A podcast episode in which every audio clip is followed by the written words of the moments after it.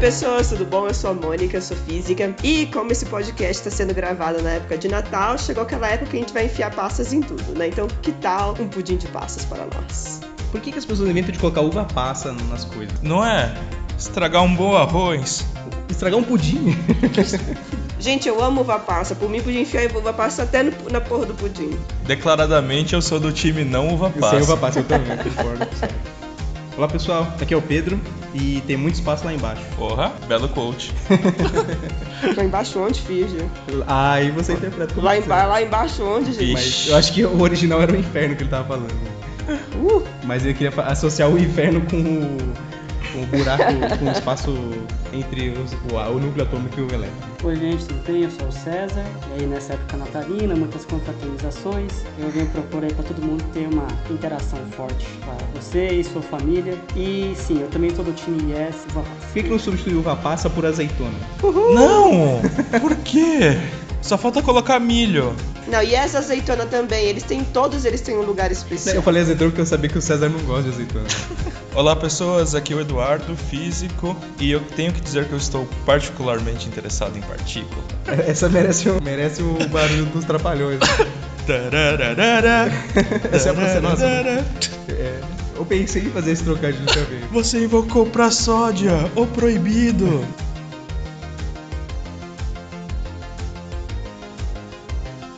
Aí, galerinha, então vamos começar aí mais um episódio com essa galera aí de físicos da pesada e cheio de amigos. E hoje nós vamos falar de física de partículas. Para você que tá afim de ficar por dentro desses assuntos que todo mundo fala, né? Então vamos lá quebrar essa simetria em 3, 2, 1.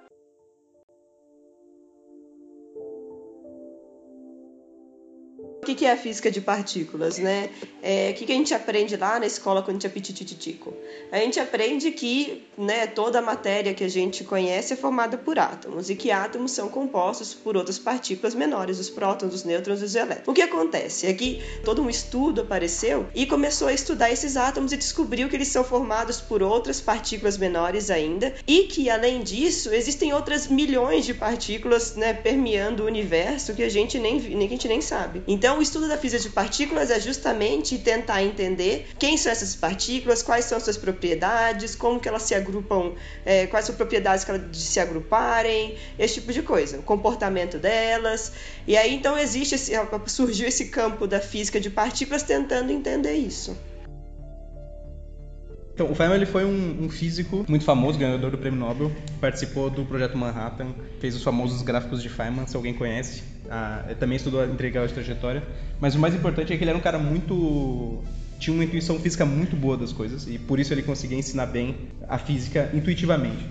E aí, um, no livro dele, se eu não me engano, no Feynman's Lectures on Physics, é, ele colocou assim: o que, que aconteceria se acontecesse um cataclisma e todo o conhecimento científico fosse perdido? E você conseguisse passar para a próxima geração que aparecesse, que não ia ter nenhum nenhum conhecimento científico ia ter começado do zero, você só conseguiria passar uma frase. Que frase seria essa? E ele justamente acha que o conhecimento mais importante para ser passado, caso a gente perca todo o nosso conhecimento, ele acredita que seja a hipótese atômica. O que é a hipótese atômica? De que todas as coisas são feitas de átomos, pequenas partículas que se movem em movimento perpétuo, atraindo-se quando estão a uma pequena distância, mas repelindo-se ao serem exprimidas umas às outras. E ele acha que isso é tão importante porque antes das pessoas falarem sobre partículas, elas não tinham absolutamente nenhuma ideia de que essas partículas existiam. Foi, um, foi uma quebra de paradigma muito grande.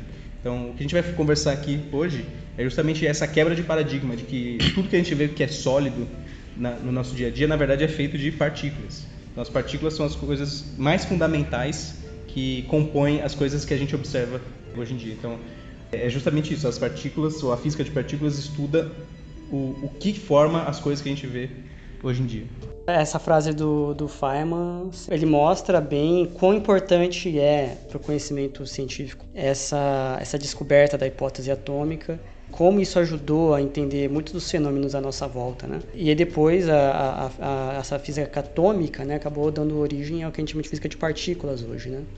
São as partículas elementares, já que os átomos, acabamos descobrindo que os átomos originais foram chamados assim não eram indivisíveis de verdade. Eles podiam ser quebrados em partes menores. Né? E você vê que não é uma hipótese nada trivial, isso não é, não é nada intuitivo. Você vê, você vê uma mesa, por exemplo. Uma mesa é contínua. Você vai imaginar que se você olhar ela bem de pertinho, assim, bem de pertinho mesmo, você veria pontinhos e muito buraco entre os pontinhos. É, é bem anti-intuitivo isso, né? Tanto que demorou muito tempo para as pessoas perceberem isso. Sim, e, e, e, e, esse, e foi e muita gente achava que isso era de novo. Muita gente isso é um argumento quase que contraditório, né? E tem até uma fa famosa frase, né? Que é a natureza tem horror ao vácuo. Existe por muito tempo, né, na época antiga, Idade Média, né, em que se alegava que a hipótese atômica implicaria a existência de de vácuo, né, de uma, um espaço sem matéria entre os átomos e que a existência desse vácuo em si ela, ela era negada pela própria natureza, né, de acordo com essas pessoas. Né. Tinham lá os argumentos de ordem filosófica de modo geral, mas não é uma ideia nada intuitiva e, e, se tornou, na verdade, uma ideia muito bem, muito pouco bem aceita nos anos em que a, as teorias do Aristóteles, que foram muitos, né, foram em milhares de anos, cerca de dois mil anos, foram totalmente aceitas, muito pouco questionadas.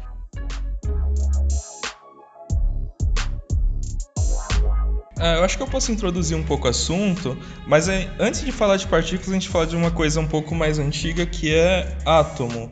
Vamos fazer uma pergunta aqui para todo mundo que está ouvindo a gente. Imagina que a gente pega alguma coisa, uma pedra, e aí a gente pega uma marreta e começa a quebrar essa pedra, vai batendo nela, e ela vai diminuindo, ficando cada, pedaços cada vez menores, e continua batendo com essa sua marreta.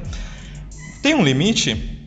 Uh, a gente pode continuar quebrando essa pedra para sempre, em pedaços cada vez menores, ou vai ter uma hora que vai ser impossível quebrar essa, essa pedra?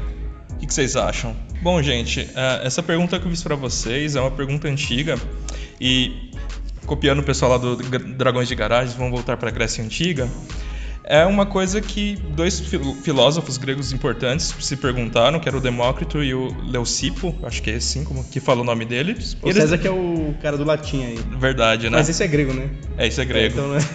pra mim isso aí é grego. Você sabe falar grego, César? É grego, né? Não, não sei, mas eu sei que vem do grego a palavra átomo. E aí eles responderam isso daqui de uma maneira meio filosófica, inclusive eu não entendo direito o argumento deles. Eles falam alguma coisa que existe a matéria e existe o vazio, então você tem que ter um elemento mínimo da matéria, que seria esse átomo, né? Átomo vem do grego, como o pessoal aí já falou, que significa não divisível, né? E eles falam que precisa ter um elemento mínimo, senão você conseguiria tirar uh, matéria do, do vazio, do vácuo, né? Isso não era possível segundo a concepção deles, então precisava desse elemento mínimo. É um argumento filosófico, mas a ideia do átomo começou de uma coisa filosófica, né? Até porque os gregos não tinham como fazer experimentos nessas escalas, com coisas muito pequenas, né? Hum, não, então, o, o argumento, na verdade, geral, é um argumento que Aristóteles esposava, em essência que você tem duas estruturas, digamos assim, principais, que é forma e matéria. E você não consegue pensar, você precisa das duas coisas, né? Nas coisas do dia a dia. Tudo tem forma e tem matéria. O espaço seria algo sem forma, digamos assim, espaço vazio, né? E essa concepção de ter um espaço vazio entre matéria era muito muito estranho. O Aristóteles considerava contraditória até. Então ele achava que você poderia quebrar é, continuamente em pedaços cada vez menores, seja lá o que você tivesse na sua frente, e nunca haveria um menor pedaço. Pessoas que advogavam o contrário, que eram os atomistas, né? o mais famoso foi o Demócrito, né? ele propunha que não, que existia um menor pedaço, que eles chamaram de átomo, que significa indivisível, né? sem divisão. Era engraçado que nos primeiros modelos atômicos, a forma do átomo eles usavam para explicar coisas do dia a dia. Então, por exemplo, estruturas ásperas, elas seriam átomos formas mais triangulares, que prendem, né? tem pontinhas, coisas assim. É, estruturas muito lisas, os átomos seriam circulares, seriam esferas, né? que deslizam, você passa a mão por cima. E ele chegava, inclusive, mais para frente, a tentar explicar efeitos de magnetismo, invocando o atomismo imaginando que, que o, matéria que puxava a outra matéria o magnetismo estava enviando uma, um tipo de ganchinho, sabe? E que no ferro deveria ter uma espécie de espaço onde você poderia ter essa, esse, esse acoplamento e por isso que haveria atração. Então, os modelos atômicos filosóficos muito antigos, eles, eles faziam uma série de uma série de curiosidades, assim, explicações diárias de como a forma do átomo deveria explicar aquele fenômeno. Hoje em dia a gente fala uma linguagem diferente, né? mas que átomos diferentes têm propriedades químicas diferentes e isso explica os fenômenos à nossa volta. Para os gregos, eles associavam muito a forma geométrica das coisas, como era muito comum da, do conhecimento grego. A, matemática grega muito voltada para geometria, etc. É legal ver como é, mudou o jeito da gente pensar, né? Porque esses argumentos eram todos na base da filosofia e aí você conseguia explicar o fenômeno que você estava vendo, que é a superfície é áspera, a superfície é lisa, mas não tinha um experimento ali, né? Uma forma de testar, né? Era tudo na base do argumento, né? Sim, é, não existia cultura, uma coisa experimental, salvo na área de astronomia. Na astronomia, você conseguir explicar o que eu estava observando no céu com seu modelo astronômico era importante. Explicar assim de maneira mais precisa, né? não tão genérica. Agora, o resto das áreas da, das ciências, em essência, eram, eram todos argumentos de ordem filosófica das ciências naturais. E com, a experimentação era mais essa coisa do senso comum, não era, não era nada controlado, nada feito com cuidado. Era impressões diárias que as pessoas tinham, que, sei lá, o ar quente sobe, coisas pesadas caem, parecem cair mais rápido que coisas mais leves, como uma pena e tal. Por aí vai. Não, mas tinha um, um, experimento que eles faziam, né? Eles pegavam uma marreta e ia quebrando ah, as pedras até não conseguir quebrar mais, né? É, o problema é você vai conseguir ver as partes muito pequenas. Não, é, uma hora você não consegue mais quebrar também. Quão mas forte tem que ser seu martelo para você continuar quebrando? Então, aí surge a pergunta, por que, que a gente não consegue quebrar mais? O que, que acontece a partir do momento que a gente não consegue quebrar mais? Ou você continua quebrando, mas você tá quebrando, na verdade, o martelo e acha que tá quebrando a pedra. Não, então, mas ainda assim vai existir um, um tamanho mínimo que você consegue quebrar com o seu martelo, né? Porque é o quanto de energia você consegue dar para a partícula que está aqui, para o menor pedaço que você consegue quebrar. Quebrar é. que você não consegue mais dar essa energia para ela. Né? É, não sei, eu nunca tentei quebrar uma pedra muitas vezes. Então, o que eu quero dizer é o seguinte: quanto menor você, quanto menor você quer chegar, mais energia você precisa dar para esse objeto. Mônica, ajuda nós. O experimental do grupo tem que ajudar Isso. nós. Você já quebrou um martelo com pedra Gente, com eu também. Vocês acham que eu já tentei quebrar uma pedra com martelo, não é óbvio. Vai pegar sua marreta lá. Parafuso já pegou, né? Deixa eu, deixa eu tirar minha marreta. Da... Não, já que eu sou uma física experimentada, deixa eu tirar a marreta de dentro da ah, bolsa, ah, né? e começar a quebrar sim, as coisas aqui. Nada mais óbvio. Mas. Não, mas sim, exatamente. Quanto mais. Quanto menor você quer quebrar uma partícula, mais energia você tem que dar para ela.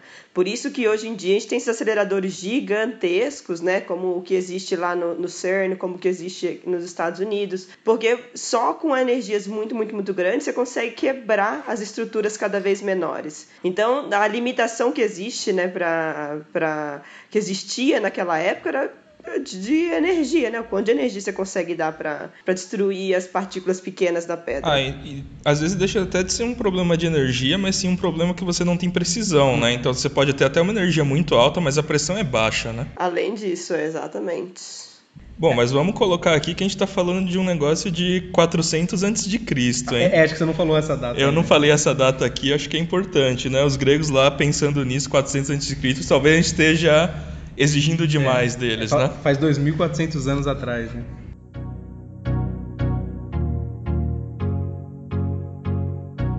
É, então, a, aqui a gente já falou bastante da parte de como surgiu a ideia, né, de todos esses argumentos filosóficos, né? Eu vou dar um pequeno salto de 2.200 anos, mais ou menos, só um pouquinho, porque aí, quando, quando que foi que a ideia de átomo entrou nas ciências, né? Assim, tem vários argumentos para várias pessoas, mas o meu favorito é o Dalton, que era um químico, e ele usou a ideia do átomo para explicar reações químicas. E uma coisa muito interessante é que ele conseguiu explicar uh, por que as reações aconteciam só quando você tinha reagentes em proporções específicas. Por exemplo, se você vai fazer queimar alguma coisa, você tem que ter é, um, um tanto de carbono e dois tantos de oxigênio porque aí você faz a reação e forma gás carbônico e coisas desse tipo. Então, ele acabou fundando toda a parte de estequiometria química, né, para quem já viu isso em algum momento da vida, a partir dessa ideia de átomo.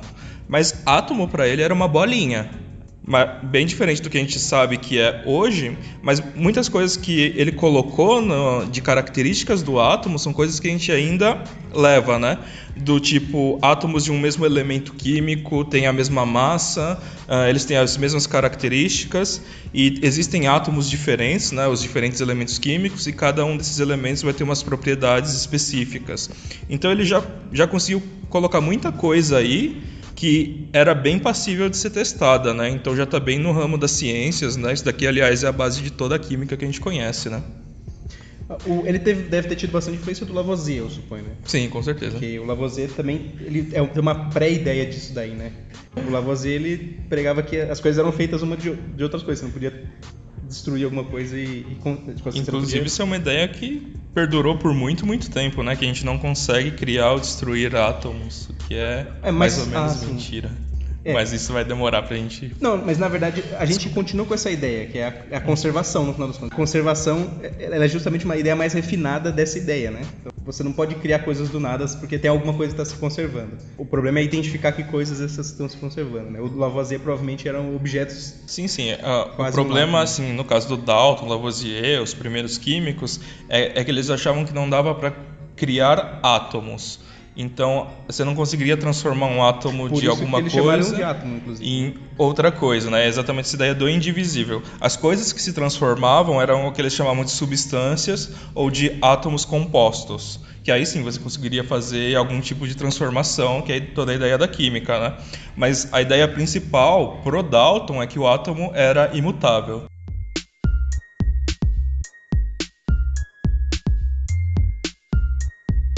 Então, começaram a surgir vários modelos, né, para tentar explicar o que, que seria esse átomo, o que, que seria essa coisa indivisível aí, né, que tinha algumas propriedades especiais. E um dos modelos que apareceu lá em torno de 1900 foi proposto por um cara chamado Joseph John Thompson, e ele propôs o tal do pudim de passas. Olha que sensacional, cabe muito bem com essa época do ano. Hum, vamos servir na ceia de Natal. E qual que é essa ideia do pudim de passas? Nem com física passa, fica gostoso. Ô, gente, vocês estão, vocês estão recriminando. Deixa as passas, deixa as passas em paz. Então, esse modelo de pudim de passas, né? Não estraga o pudim, não estraga o Não, pudim. mas, gente, coitado, tão gostoso. É gostoso sem as passas. né? Não, as passas dão um toque especial. Então, dentro de vários modelos propostos, né? Só, só um detalhe. Ah, bom, fa- fala aí que eu, eu falo no meio, vai lá. Não, agora você vai falar, caralho, você já me parou. É porque eu preciso que você fale um pouquinho pra eu falar o que eu ia falar. Ah, você, você- você precisa que eu comece a falar pra você me interromper. Mas a ideia é que esse, né, entre aspas, pudim de passas que ele propôs, né, não foi, não foi mai- mais uma nova receita natalina que ele né, deu a ideia, foi só uma maneira que ele achou de explicar como é que o átomo na cabeça dele funcionava. Então, o átomo na cabeça dele era exatamente dois tipos, eram dois tipos de cargas, né, as positivas e as negativas, e as positivas, as negativas era como se fossem esse, como se fossem as passas, né, flutuando meio que num, num- numa geleia, flutuando no, no, no pudim de cargas positivas, né, de carga positiva. Então foi exatamente esse o modelo e uma receita para você na sua ceia de Natal. Será que ele deu esse nome de pudim de passas ou foi a posteriori alguém falou que parecia um pudim de passas? Eu, eu duvido que ele escreveu num artigo assim, ah, eu proponho o modelo que eu vou chamar de pudim de passas. Não. Ah, eu queria ter essa pica assim, colocar no artigo. Mas será que na época deles eles já faziam pudim? Não, talvez sem passas, né? Não, cacete. Mas quando ele começou a ideia de pudim? Você tá querendo saber se veio primeiro o modelo do pudim de passas ou se veio o pudim de passas primeiro, é isso? Não, mas não, para ele dar esse nome é porque ele sabia que era um pudim, né? Então eu quero saber Mas se já existia falando, pudim tal- na época dele. Eu, eu acho que ele não. Ele não deu esse nome. É, eu acho também que não. Algum- algum- talvez quando ele for explicar pra alguém, ele deu, mas. eu- bom, não sei. Eu, eu, eu apostaria algum que ele não, não deu esse nome. É, eu também, eu acho que lá pra 1900 não existia pudim ainda. Não sei se as pessoas só faziam pudim naquela época. Então, na minha cabeça, esse é um nome que deve ter vindo um pouco mais recentemente. Mas o conceito de cargas negativas, né, no meio de carga positiva, esse foi o conceito que ele propôs lá em torno de 1900. Então, quem fez essa comparação depois fez uma comparação muito feliz. E deu certo de carregar esse nome.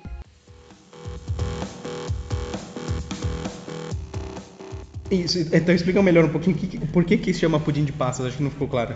Porque seriam cargas negativas flutuando num meio positivo, no meio de carga positiva. Então é como se fosse uma, geleia, não sei, não sei se teve, não sei se teve essa ideia de geleística da coisa, mas seria um meio, né, uma, uma região de cargas positivas com pequenos pedaços de cargas negativas. Então seriam pequenas coisinhas flutuando num, num mar positivo, que dá a ideia de pequenos, pequenas passinhas num- num- como que é o nome? Pudim. Não, é, eu só queria também acrescentar que percebe que assim, é, é um, é um pudim positivo, né? Quer dizer, é- é uma gelatina, vamos dizer assim, é uma coisa contínua, tem a carga. Uma carga Que é positiva, gostosa. Isso. E, e esse negativo que é só o. A ao- negativa, obviamente, são as passas, Isso, né, gente? exato. Aí as passas são, são pequenas cargas distribuídas homogeneamente no pudim de passas ali. E eu quero deixar um detalhe que isso daí foi lá em 1900, mais ou menos por volta de 1900, e a descoberta do elétron, que hoje em dia a gente sabe que essas passas eram os elétrons, só, só foi descoberta em 1905. Então a previsão no modelo é que existia componentes negativos, de cargas negativas, que poderiam ser retirados dele. E isso descobriu-se depois que eram os elétrons. É, é que essa ideia né, do pudim de passas, tudo explicava alguns fenômenos do tipo, é, se você friccionasse alguma coisa, explicava alguns fenômenos elétricos, né? E acho que foi, acho que foi, exato, foi antes da descoberta do elétrico que esse tipo de fenômeno começou a intrigar as pessoas e esse modelo do pudim de passas meio que resol... meio que explicava, né? Porque antes disso a gente tinha uma. É sério isso? Ah, não, eu acho que sim. Eu, eu jurava que o modelo do pudim de passas era após o experimento lá dos raios catódicos do Thomson, né? Após? Em que saía algo do átomo e ele descobria que esse algo tinha carga elétrica e tal. Não, eu acho que eu já sei, acho que eu já sei, acho que já sei qual é o problema. Foi assim, ó. O Thomson em 1897, provavelmente com os raios catódicos, descobriu que tinha alguma coisa sendo emitida do átomo. Certo? Que tinha uma carga negativa. Para poder explicar isso, mais tarde, provavelmente em 1905, ele propôs o modelo de Thomson. Então, ele em 1897 ele descobriu que tinha partículas saindo e para explicar isso ele propôs um modelo que tinha que era um, uma coisa contínua de cargas recheado de coisas de pontuais de, de, cargas pontuais negativas que poderiam ser retiradas se você friccionasse, por exemplo, ou batesse ou fizesse alguma coisa. É, não é. Não, é, então ele, ele, ele colocou isso no experimento dele é de tubo de raios catódicos. Mas depois que isso daí virou depois que as passas viraram os elétrons, né? Mas uma coisa interessante, ele achava que essas que, esses, que essas passas, né, esses corpúsculos que podiam ser extraídos, ele, ele acreditava que eles eram impossíveis de se autodividir. Mas, mas você vê que ele introduziu o, o fato do átomo poder se, se quebrar, né? Então o átomo já não era mais um átomo nessa quando ele propôs esse experimento. Aí.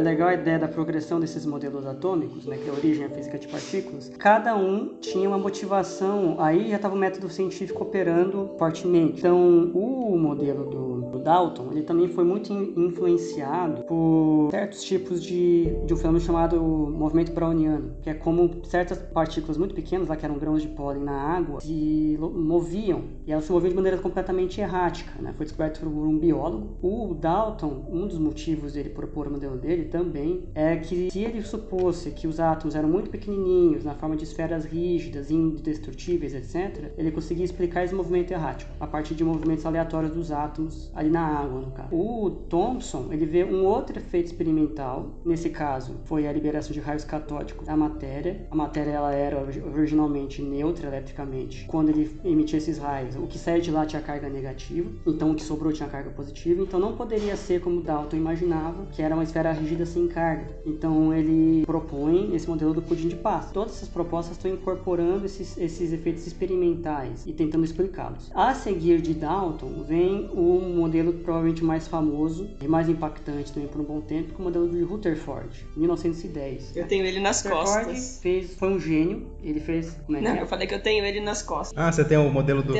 Mas é do Rutherford ou do Bohr? tenho a tatuagem. É da, tatuagem de Rutherford ainda, né? São as esferinhas lá com as, os elétrons. Rutherford merece todas, merece todas as ovações, todos os elogios, né? Quando você vai é, num restaurante, sempre é interessante fazer um brinde ao Rutherford. Se você quiser acender uma vela, acender ao Rutherford, que ele merece. E ele merece por um motivo, né? Ele foi, no fundo, o cara que criou, digamos assim, o, o modelo atômico que a gente aprende no colégio, que é um núcleo concentrado com prótons e nêutrons lá e os elétrons em volta. Na época que o Rutherford propôs esse modelo, não tinha sido descoberto o nêutron, então ele imaginava só o núcleo com prótons e é, elétrons ao redor. Modelo de modelo de sistema solar, né, do, do átomo. Então o que, que o Rutherford faz? Ele pega uma pequena uma, uma folha de ouro extremamente fina, mais fina que ele conseguiu fazer, e botava em um certo lugar e ao redor dessa folha ele cobria cobria todas as paredes ali ao redor é, no, do aparato dele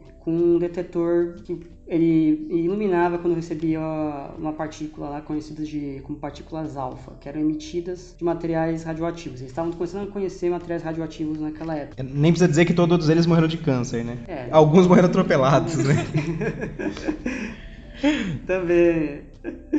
E, então o Rutherford ele bota esse material radioativo que emite essas partículas alfa, de tal modo que essas partículas estão atingindo a folha de ouro, né? E qual que é a hipótese? A hipótese é que se o, o modelo de Dow, de, desculpa, de Thomson é correto, tem as cargas positivas e negativas ali, elas estão mais ou menos homogeneamente distribuídas, etc é, eu espero que não existam grandes deflexões da, da partícula alfa quando batesse lá. Então, ela ia atravessar a folha de ouro. Acho que ficou um pouquinho confuso. Tá, é bom. Então, explica o aparato experimental aí, Pedro. É, o que você tinha falado, né? Tem, você tem uma fonte de partículas alfa, que eles não sabiam o que, que era partícula alfa, mas eles sabiam que tinham esses objetos radioativos que emitiam essas partículas alfas.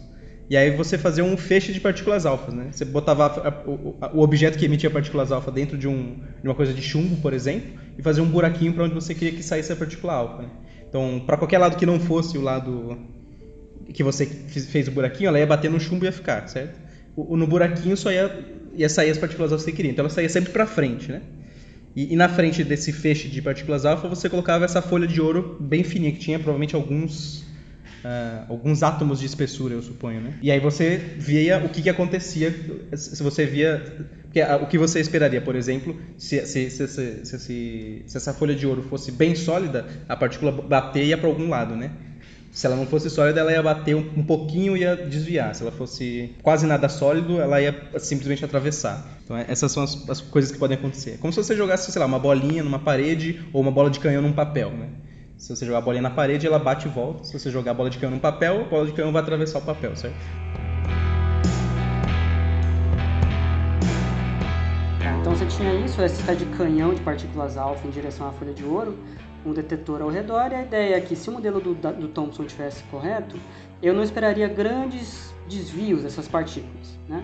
Ou ela fica presa na folha de ouro, ou ela atravessa, mas se atravessar ela deve desviar pouco, porque a, as cargas elétricas estão mais ou menos igualmente distribuídas, é tudo mais ou menos homogêneo ali. É, mas quando o, o, da, o, desculpa, o Rutherford faz o experimento, ele observa o seguinte, que a maior parte das partículas alfa atravessa sem nenhum tipo de desvio, a grande maioria delas segue reto, como se não existisse folha de ouro ali. Algumas chegam inclusive a, a ter grandes desvios, até 180 graus de desvio, ou muito perto disso. Então, mas são uma grande minoria das que fazem. Então tem algumas com desvios muito grandes e a grande maioria sem desvio algum. E eles perguntavam como era possível, em particular esses desvios muito grandes, é, no modelo do Thomson. Né? Por que, que estava acontecendo? E por que, que uma parte estava passando sem desvio nenhum? E aí o Rutherford ele propõe a ideia de que na verdade o átomo, a maior parte dele é espaço vazio, que não é tudo bem distribuída a massa do átomo, mas ela está concentrada, que eles chamam de núcleo atômico, muito pequeno em relação ao tamanho do átomo em geral. Esse núcleo para o Rutherford é cargas positivas era feito do que a gente chamaria de prótons hoje. Ao redor, muito distante do, do núcleo atômico em termos de tamanho, estão girando as partículas do Thomson lá, os elétrons, né, as partículas negativas. E a grande parte, esse espaço entre a carga positiva e negativa não tem nada. Então, a, em termos de tamanho, se não me engano, é, se o núcleo fosse o tamanho do centro onde fica a bola de futebol, ali no campo de futebol, o estádio seria a nuvem eletrônica onde estão girando os elétrons, algo, algo por aí. Então, a, os, os, átomos para o Rutherford eram assim: a maior parte é espaço vazio, tem um pequeno núcleo com carga positiva e a carga negativa ao redor muito distante. E ele tira isso desse, desse experimento importante da folha de ouro, que era a maior parte das partículas alfa passando sem desvio e algumas com desvios muito grandes que indicavam uma colisão direta entre a partícula alfa e o núcleo atômico, ou desvios razoáveis que ela era passando próxima do núcleo atômico. Como a partícula alfa é carregada positivamente e o núcleo também seria, haveria repulsão, o que explicaria essa, esse desvio. Ele fala de um núcleo ou ele já fala de prótons? Não, eu tô vendo que, então, o próton, na verdade, ele foi teoretizado em algum momento, né, no passado, lá em 1800 e e bolinhas, em 1815. E aí ele foi visto como é, hidrogênio positivo pelo Goldenstein. Isso aí foi em 1886. O Rutherford chamou, decidiu chamar essa partícula de próton e ele também identificou essa partícula em outros núcleos. Isso já foi lá para 1917. É, então, você vê que assim, o Rutherford descobriu, é, propôs o modelo atômico em 1913. Aí parece que teve esse Antonius van den Broek, não sei se eu falei certo o nome dele, que propôs associar a carga atômica com a posição do, elemento na tabela periódica. E aí mais um pouco mais tarde, em 1917, o Rutherford volta a estudar isso e propõe a, a, a, o próton, né? o próton constituindo o, o núcleo atômico. Já existia tabela periódica? Tabela periódica, sim. É Mendeleev, né? Século XIX. Né? Que inclusive ele, ele criava a ideia da tabela e ele encontrava espaços vazios na tabela e ele conseguia atribuir a futuros átomos que ainda não tinham sido descobertos. Então, o Lavoisier, ó, em mil, em 1789 ele já propunha uma maneira de tentar classificar os elementos químicos. O, eu acho que o Mendeleev aí, ele propôs a maneira que a gente usa hoje, né? O, a, forma que a gente usa hoje e é, a partir dessa forma que ele propôs, dessa distribuição de linhas aí, que eles viram que tinha elemento faltando e ele conseguia prever quando você que, que tinha que existir um elemento ali naquela posição. Mas já existia pessoas que estavam tentando montar uma tabela para classificar os elementos. Né? O Mendeleev ele publicou essa, essa tabela periódica em 1870, é bem antes do Rutherford, entendeu? Então, então ele, ele conseguiu perceber que dava para classificar desse jeito aí, ele foi muito esperto. Só depois que a pessoa percebeu que tinha aquela posição por causa dos, dos, dos prótons dentro do átomo. Né? Mas, mas, ele sabia, não era por carga, né? Assim, a, a, interpretação era outra, né? Porque eu acho que depois com o Rutherford e outros você começa a atribuir o número atômico que a gente chamaria hoje, né? A posição aí, tabela com a carga do núcleo, né? Isso, a carga veio antes deles falarem sobre prótons, né? A carga foi o Mosley que fez em 1900 e 1913. Aí em 1917 o Rutherford falou assim, talvez em vez de só a carga tem partículas com uma carga única que formam o átomo.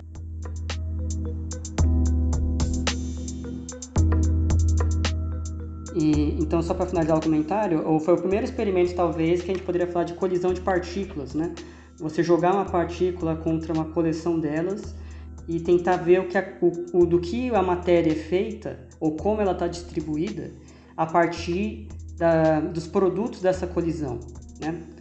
No caso do Rutherford, então ele joga a partícula alfa contra a folha de ouro e pelo resultado da colisão, que era a maior parte sem, sem desvio e pouco com desvio, ele consegue inferir como está a distribuição de matéria é, na folha de ouro logo como deve ser a distribuição de matéria dos átomos de ouro.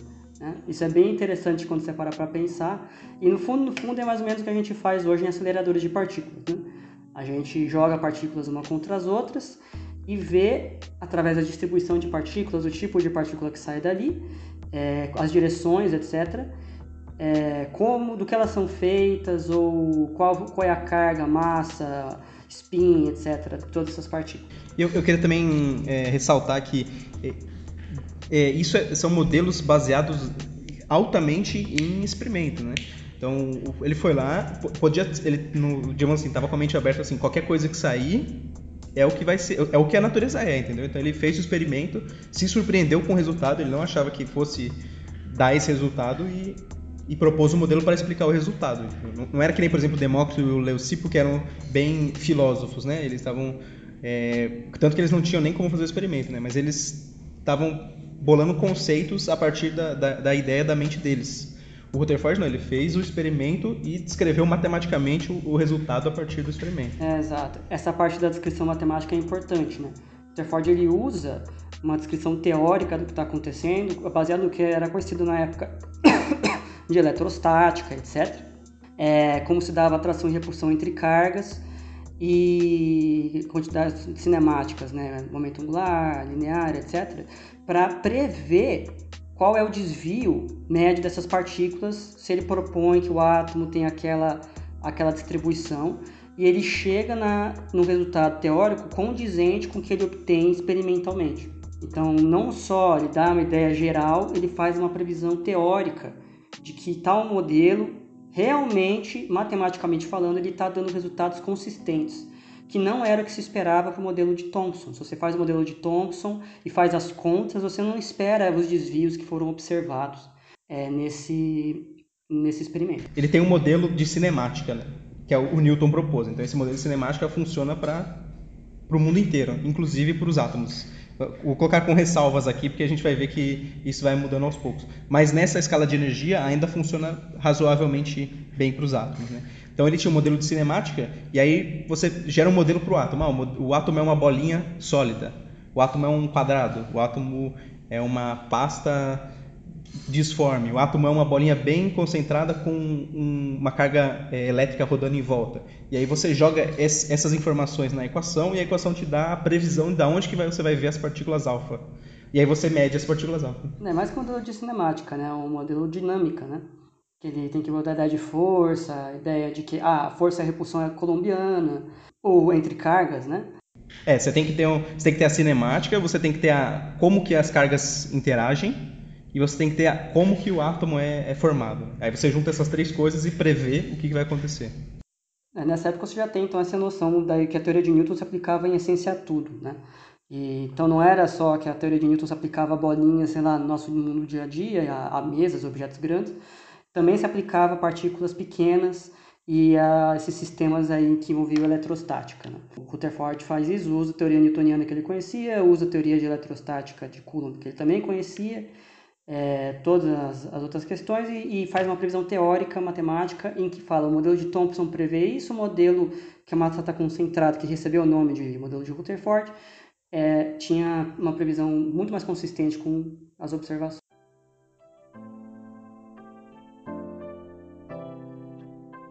Eu, eu vou colocar aqui para vocês, para os ouvintes também, mas para vocês pensarem um pouco, quando o Rutherford propôs esse modelo, esse modelo já tinha, já tinha dois problemas seríssimos nele. Vocês conseguem pensar nos dois problemas seríssimos que tem nesse modelo? Eu consigo pensar em um que eu pensei a primeira vez que eu vi esse modelo. Uhum.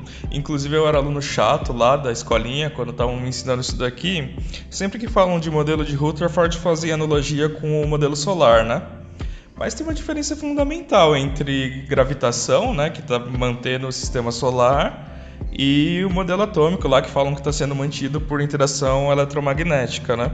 Bom, massa atrai massa, mas você não tem massa repelindo massa, né? Você só tem massas positivas, né? Então você está sempre atraindo, beleza, e aí ele está girando tranquilo. Aí é o problema que eu, que eu falei para o César também há, há pouco, né? Que, bom, a gente, a gente não tem só atração, a gente tem repulsão, né? Se a gente tem um núcleo que é formado por cargas positivas e neutras, como que ele é estável? Porque você está colocando um monte de carga positiva no mesmo lugar e você sabe que cargas iguais se repelem lá, lei de Coulomb e blá blá blá. Como que isso daqui é estável, né? Meus, meus professores enrolavam lá, muitos eu acho que não sabiam, né? É, eu também tive esse problema. Eu fui descobrir esse por como funciona só na, na graduação, bem depois, mas o problema é a explicação que eu tenho, eu acho que o Rutherford não sabia as coisas que eu sei agora. Uhum. Como que ele explicava? É uma coisa que eu fico perguntando. Eu acho que ele não explicava. Eu acho que ele foi realmente assim: veio os dados e os dados falavam aquilo e aí ele aceitou. Ele não, ele, ele deve ter pensado assim, mais tarde eu vejo a explicação, mas a, a verdade é essa, entendeu? Pode ser, mas isso é perigoso, é perigoso. para um cientista. Sim, sim. Perigoso. Não, é, eu, só queria fazer um comentário, um, um comentário de humildade aqui. A, a, diferença de como alguém que, enfim, vai ter um grande futuro na ciência e outro não. Porque o Sato já pensou nesse problema na época do colégio. Eu, quando me apresentaram no colégio, a única coisa que eu lembro que eu, que eu pensei é o seguinte: eu nunca imaginaria um modelo como esse com esse experimento. eu nunca imaginei. Foi. Eu lembro que eu olhava para aquilo, achei genial e falei, caralho, eu nunca imaginaria isso se me, se me mostrassem é, esse, esse experimento. E, e o Sato não, já estava entrando em detalhes eu tenho certeza que os meus professores não sabiam a resposta também de... Aliás, mais que isso, eu só fui aprender na faculdade a questão que a gente chama de interação forte, que a gente fala depois, mas nunca tinha me ocorrido que o núcleo de cargas positivas ele era instável. E era uma coisa meio óbvia, mas eu nunca pensei nisso. Depois que vem, eu digo, caramba, é, é, é óbvio que é, que, que é instável, mas nunca pensei. Então, Sato, você está de parabéns.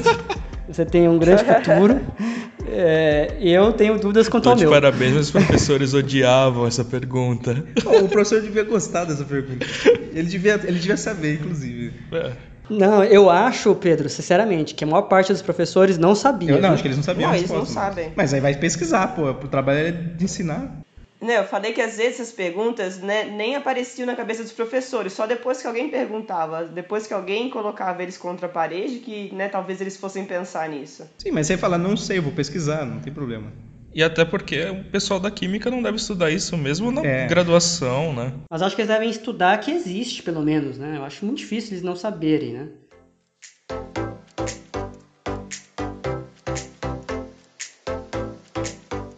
É, o segundo problema, quem, quem chuta o segundo? É. Se eu- não sei se eu acertei, se esse era um. É, esse era um, é. Eu achei que as pessoas não iam pensar nisso aí, sabe? Eu tenho uma ideia aqui. Vamos lembrar que partículas aceleradas, partículas com cargas eletroaceleradas, elas vão emitir radiação.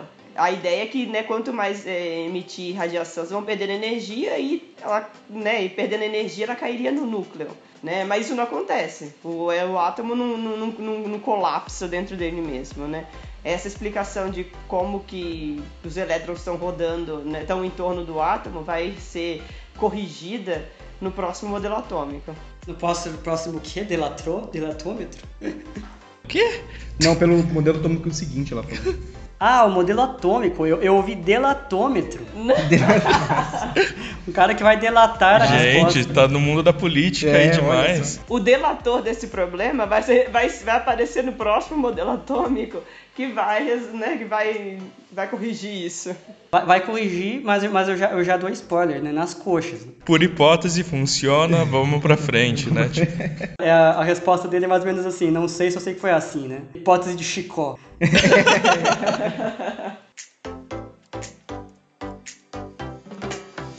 É, é isso que eu queria comentar. Ó, você- o problema do átomo, do núcleo atômico ser instável porque as partículas carregadas se repelem, ele é um problema que é facilmente contornável. Você fala, tem uma força que a gente não conhece que prende essas partículas. Agora- facilmente, facilmente. aspas, aspas. Eu tô fazendo aspas com os dedos, tá, pessoas? Não, você pode supor que tem uma. Gente, olha, eu tô me sentindo muito mal aqui. Quer dizer, um, um me chega no problema lá no colégio, o outro fala que é facilmente resolvido. Gente, eu tô me sentindo mal. O outro problema é que é o, que é o do, da partícula carregada, do elétron, em volta do átomo, está fazendo um movimento circular, portanto está sendo acelerado, portanto emite radiação. Acho que faltou a gente falar que partículas aceleradas emitem radiação. Partículas carregadas aceleradas. Isso, partículas carregadas aceleradas emitem radiação, ou seja, perdem energia, né? É uma coisa que é uma previsão do eletromagnetismo muito bem estabelecida. É um problema seríssimo isso, né? Você joga, joga o eletromagnetismo embora, mas a- o modelo atômico foi baseado na construção do eletromagnetismo, sabe? Então tem um conflito muito grande que foi o começo da revolução quântica, vamos dizer assim, da física de partículas. Pegando outros problemas que estavam na época, que eram problemas que a gente conhecia como catástrofe do ultravioleta, que a quantidade de eh, radiação térmica emitida não, não batia com o que você observava, que era, era baseado também em eletromagnetismo clássico. Começa a pipocar um monte de pequenos probleminhas nessa época. eh, entre os, os, os experimentos e as teorias que funcionavam muito bem até então, que explicavam muito bem a- os fenômenos que, que eram, eram estudados. Né? E o modelo do Rutherford não estava imune a esse problema. Né? O- o- é, ele, ele- existe uma contradição entre o modelo de Rutherford e o eletromagnetismo clássico, que também gerava o problema da instabilidade do átomo. Não, não só a instabilidade do núcleo, né? porque que as partículas carregadas positivas não estão se repelindo, mas também do próprio, os próprios elétrons ali, que deveriam espiralar em direção ao núcleo e, e cair neles, né? É, emitindo radiação no processo.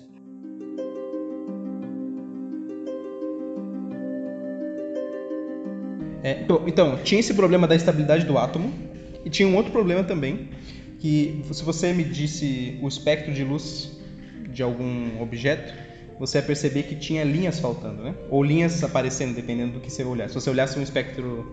O que, que é espectro, gente? O que, que é espectro, Pedro?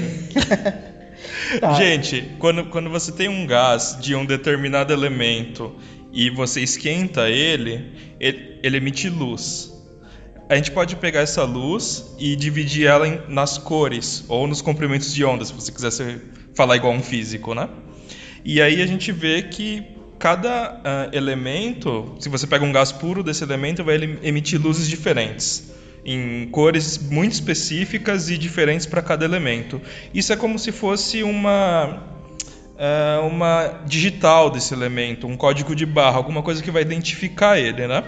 Então, por exemplo, quando você manda. Tem o, o a capa do Pink Floyd, né? Que, do prisma, né? Tem uma, um raio de luz entrando no prisma e saindo várias cores, né? Ali está mostrando que o espectro né, da cor da luz branca chegando, na verdade, tem todas as cores ali. Se você for analisar agora quanto cada cor tá ali naquela luz, que é a luz está vindo do Sol, a gente vai ver que elas não têm todas a mesma quantidade. Elas mudam um pouco no caso do Sol, né? E, e esse então é o que a gente chama de espectro, como se dá a distribuição, é, no caso aí da luz, a distribuição de frequências ou de cores, está sendo emitido por alguma coisa, né? Essa é uma ideia de espectro associada à luz, e no caso do, do, dos átomos, eles estavam emitindo em frequências ou cores específicas só, não estavam emitindo em todas as frequências possíveis. Então, não é que tinham um, um, uma cor bem próxima uma da outra, tinha sempre um espaço grande que não tinha emissão nenhuma. E isso era, era muito estranho e difícil de explicar dentro do modelo do Rutherford.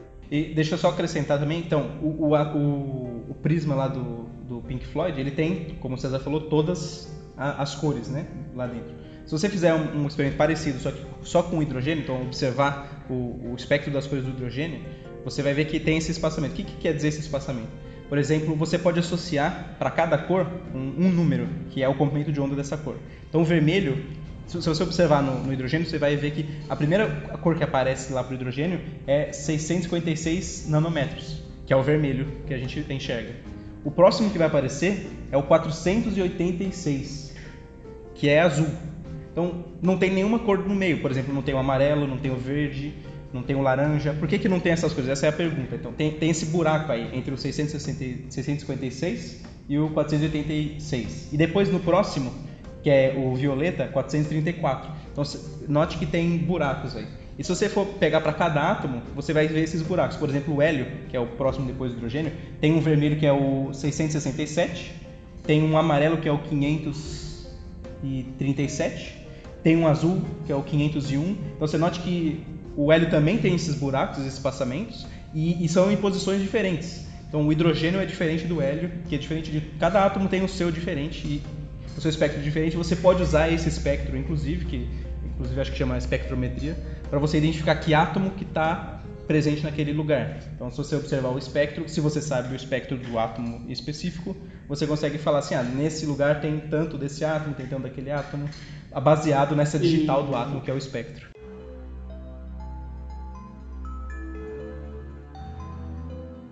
E isso é muito legal, gente. É essa hora que eu tenho que parar e falar: ciência é foda, cara, a natureza é foda demais. Porque você começa a conseguir responder perguntas que você só podia sonhar na resposta antes. Uma das perguntas, né, é, por exemplo, do que é feito o Sol. Você não tem como ir lá no Sol e pegar uma amostra dele e fazer uma análise. Mas quando você começa a pensar que cada átomo tem o seu espectro específico, como se fosse a sua impressão digital que identifica esse átomo, você consegue analisando a luz que vem da, do caso do Sol, saber mais ou menos do que ele é feito, a partir do espectro que a gente recebe dele, que a gente chama de espectro de absorção, baseado com a luz interage com a nossa atmosfera. Inclusive, o, o, o átomo hélio, ele recebe esse nome porque ele não tinha sido encontrado na Terra identificado na Terra claramente antes. Ele foi identificado pela primeira vez nessa luz vinda do Sol. E hélio significa Sol, aí em grego. Então é muito bacana que agora com a ideia dos espectros você consegue identificar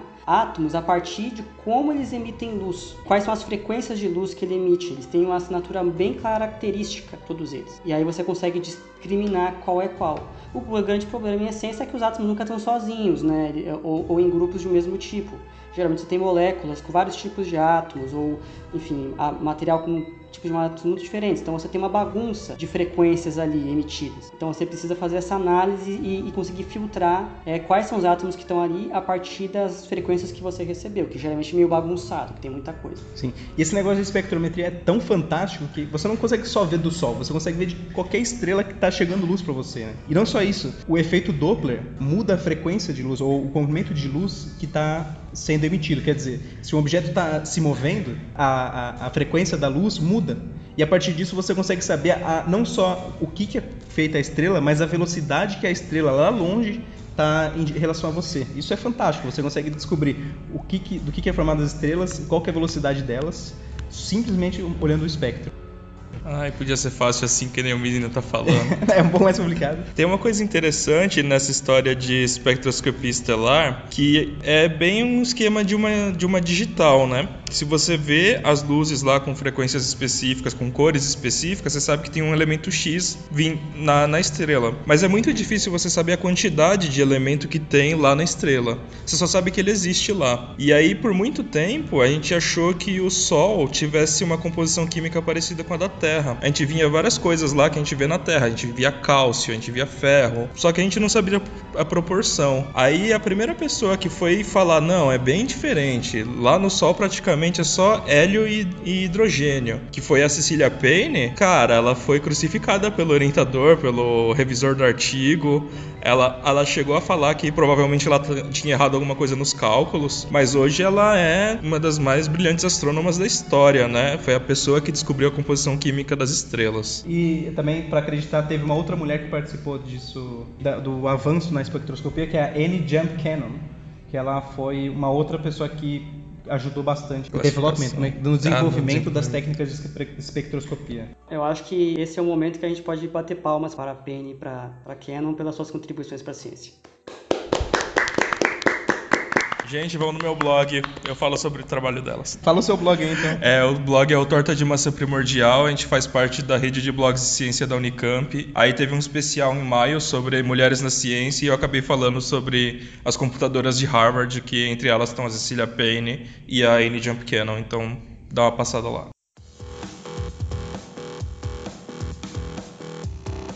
E eu queria fazer um comentário só baseado no que o Pedro falou do efeito Doppler, que não explicou direito, mas uh, essa questão de que a luz ela é deslocada a frequência dela quando está se movendo foi usada para, entre outras coisas, descobrir a expansão do universo. Como a gente olha. Que é, que é a lei de Hubble-Lametre. É, né? a lei de Hubble, né? Hubble-Lametre. É, foi renomeada, foi renomeada esse, esse ano. ano. Ah, então tá bom, lei de Hubble-Lametre. Mas que associava, baseado na, na, frequência da luz que você recebia de, de galáxias, né? Elas estavam deslocadas em relação ao esperado, então isso deve se dever a um movimento dessas galáxias. E a maior parte delas estavam se afastando de nós. E quanto maior a distância, parecia que aumentava proporcionalmente a velocidade de afastamento. E essa ficou conhecida como a lei de Hubble e a gente só, o Robolemetry agora, e a gente só conseguiria, só consegue fazer isso graças à espectroscopia, essa ideia da, da identidade da digital dos átomos.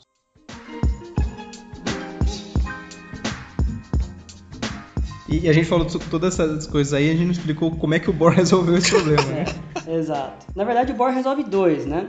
Ele resolve o, o problema do Rutherford, de por que que existe movimento ao redor ali do, do núcleo sem haver é, emissão de radiação, né? Porque ele não cai, e, enfim, o, o átomo é seja instável, pelo que a gente falou, que é acelerado e tem que emitir radiação, ele não está emitindo, e o problema das, das raias espectrais do hidrogênio e outros átomos, né?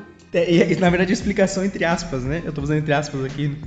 Porque, na verdade, o que ele supôs, já, já existia a ideia de quantização, que é você dizer que a, as coisas são feitas de pequenos pacotes indivisíveis, vamos dizer assim. É quase como a ideia do átomo, vamos dizer assim, né? Então, a energia ou, ou as posições existem um, um, tamanho mínimo para elas, né? Então, isso quer dizer a, a quantização.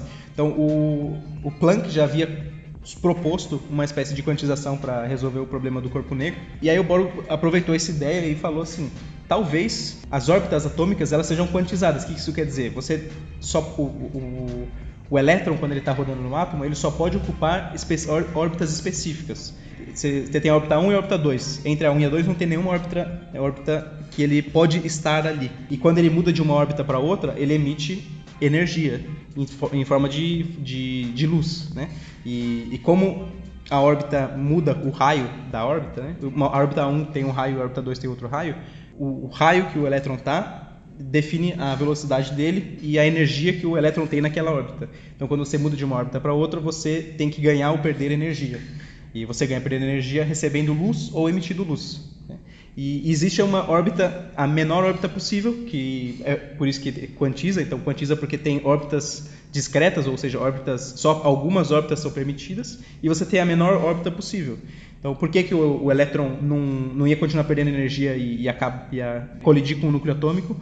Porque a partir de um momento você não consegue mais descer de órbita, então você não pode perder energia. Então, mesmo que ele esteja acelerado, naquela condição específica do átomo, o elétron não, não pode perder energia. Então, foi um, um pulo do gato, um, um, só sei que foi assim, porque é, ele, ele definiu que tem uma órbita de menor energia e você não pode passar daquela menor energia. Você não pode perder mais energia do que aquilo. É aquela coisa, você cria uma hipótese que explica o fenômeno, mas ela, ele entra em, em conflito com outro fenômeno, que era conhecido que é a aceleração de partículas emitirem radiação. Então, é nessa hora que entra a hipótese de Chicó, que não sei se eu sei que foi assim, você, você quantiza o momento angular, tem a menor órbita possível, e eu não sei porquê, é, você não está não tá valendo as leis de magnetismo clássicas de emissão de radiação aí. Isso, na verdade, já é um indício, essa, esse conflito entre dois, dois dados experimentais, de que o modelo de Bohr ele estava incompleto ou ele tinha algum tipo de, de, de problema. E o problema no fundo estava mais para frente que a ideia de trajetória em mecânica quântica em coisas muito pequenas ela não é mais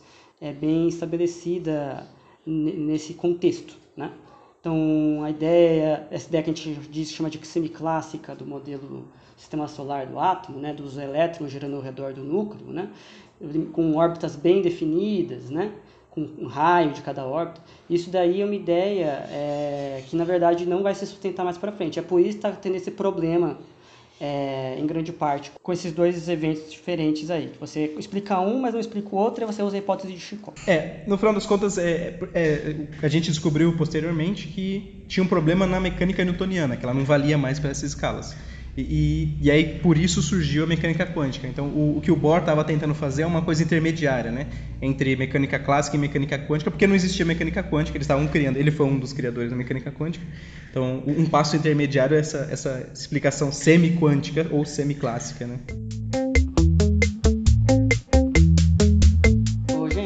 Só uma coisa. Eu, eu, eu vou ter que vou ter que sair. Na verdade, eu acho que esse é um bom momento para sair, eu acho terminamos os átomos, vamos dizer assim, né? Aí é próximo a gente grava partículas mesmo. Próximo a gente fala do Bor jogando na seleção dinamarquesa de futebol. ele jogou mesmo? Jogou.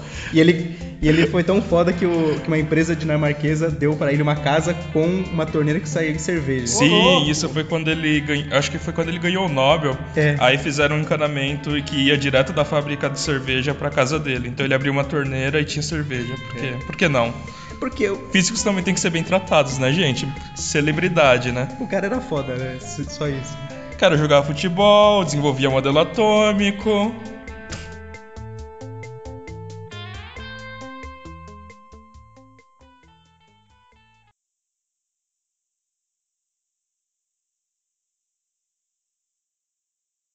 Pedro fala do meu um dos meus físicos favoritos, que é o Bohr. Então tinha esse problema aí, e aí o, o Bohr usou o, o método de Jacó, como é que você. A hipótese de Jacó? Não, não sei Jacó, se eu sei como. é Chicó. Chicó? Chicó, nossa, é Jacó. Alto da Compadecida. Chicó, você nunca viu Alto da Compadecida, eu vi, cara? Eu vi, eu esqueci que é o nome, desculpa. Jacó. Meu Deus. E eu quero fazer um comentário que o Chicó ele é muito mais sábio do que as pessoas imaginam, né? Porque essa frase ela é, ela é, muito profunda, cara. No fundo, grandes cientistas usaram ela. Com certeza.